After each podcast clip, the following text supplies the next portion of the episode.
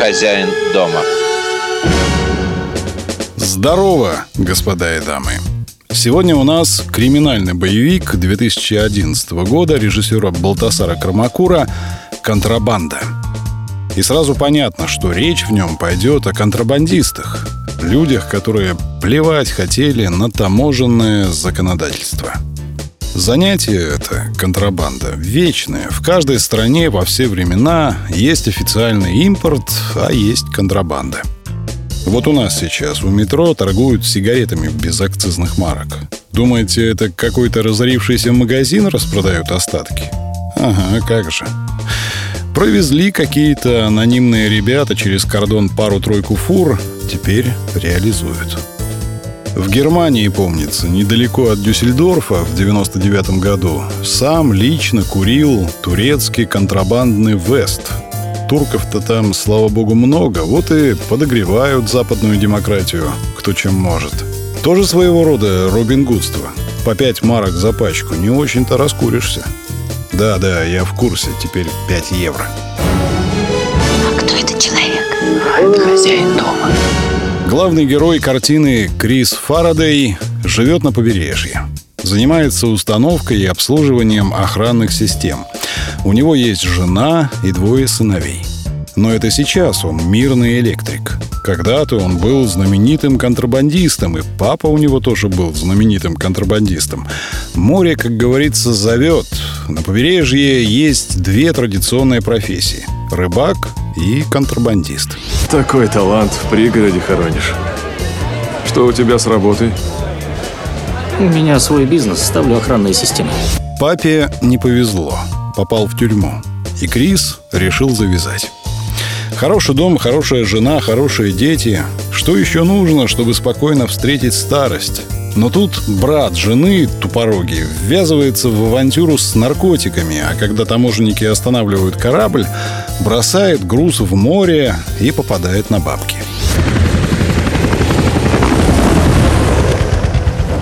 Черт!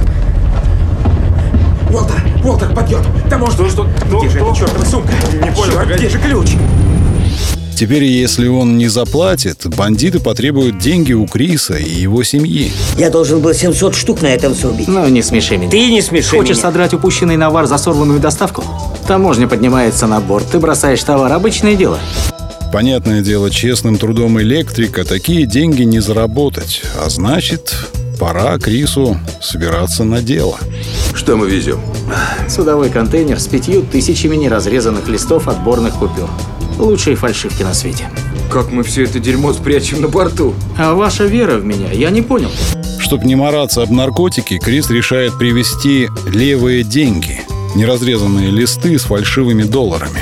Поднимает связи с центральноамериканскими бандитами, делает себе левый допуск на корабль и, попросив лучшего друга Себастьяна присмотреть за семьей, отправляется на Панамский канал.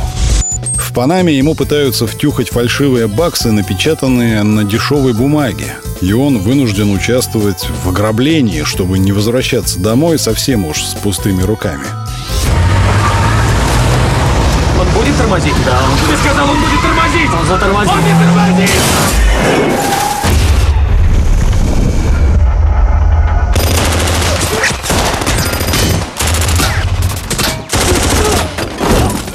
Черт!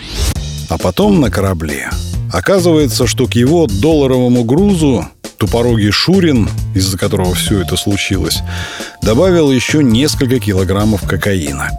А сволочной капитан корабля, у которого тоже рыло в пуху по брови, уже успел связаться с таможенниками и рассказать, что он подозревает на своем судне контрабанду. Последняя возможность. Отдашь сам или таможню вызову? Не везу я ничего. Хотел захватить собачьего дерьма, которого ваша жена просила, чтобы пожрать и Козлина ты повтирать. Да времени Пошел не к чертям собачьим, тварь. Значит, Сам и так решил? пошел, да, я так Хочешь в тюрьму решил. загреметь, как Продажное твой тупой папаша? Ирландское отродье. В общем, все постарались, чтобы Крису не только жизнь медом не казалась, а чтобы она ему показалась совершенно нестерпимой.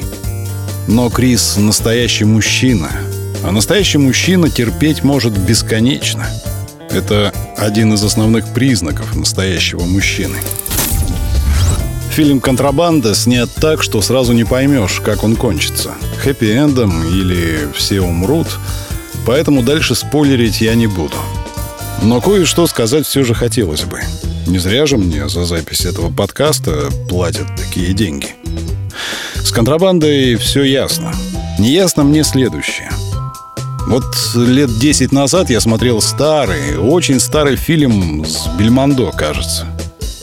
Не очень точно помню сюжет, точнее вообще не помню, но финальную сцену я запомнил. Там огромную кучу денег разбрасывают над морем. И бумажки красиво летят в воду, их там чайки клюют, всякие рыбы. И никому никакой пользы эти бабки не приносят.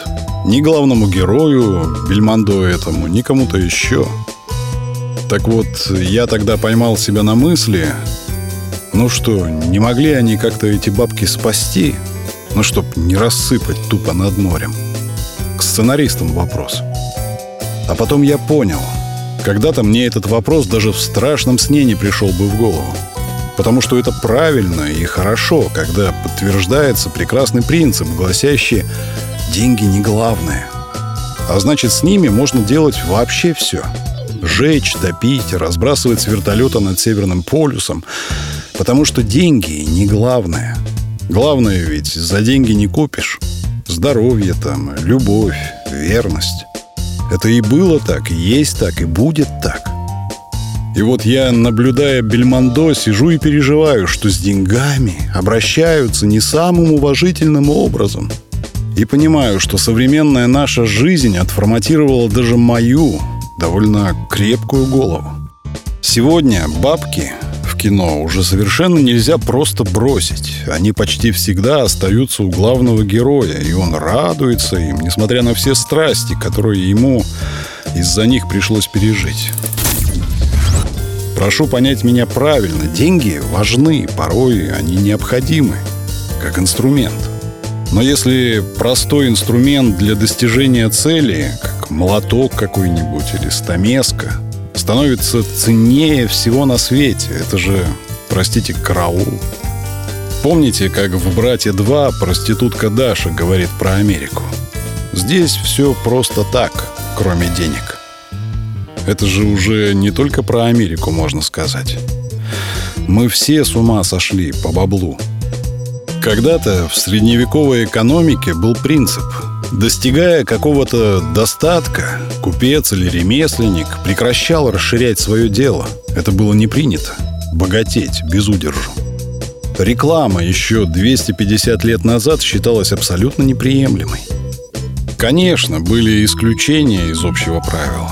Некоторые евреи особенно прославились в этом плане, но оно хотя бы существовало. Это общее правило – а вот когда предприимчивый человек нанял первого управляющего, когда он стал покупать акции, то есть перестал чувствовать связь денег и реального производства, тогда и наступила эра безответственного обогащения, плоды которой придется расхлебывать нам с вами, господа и дамы. Пока.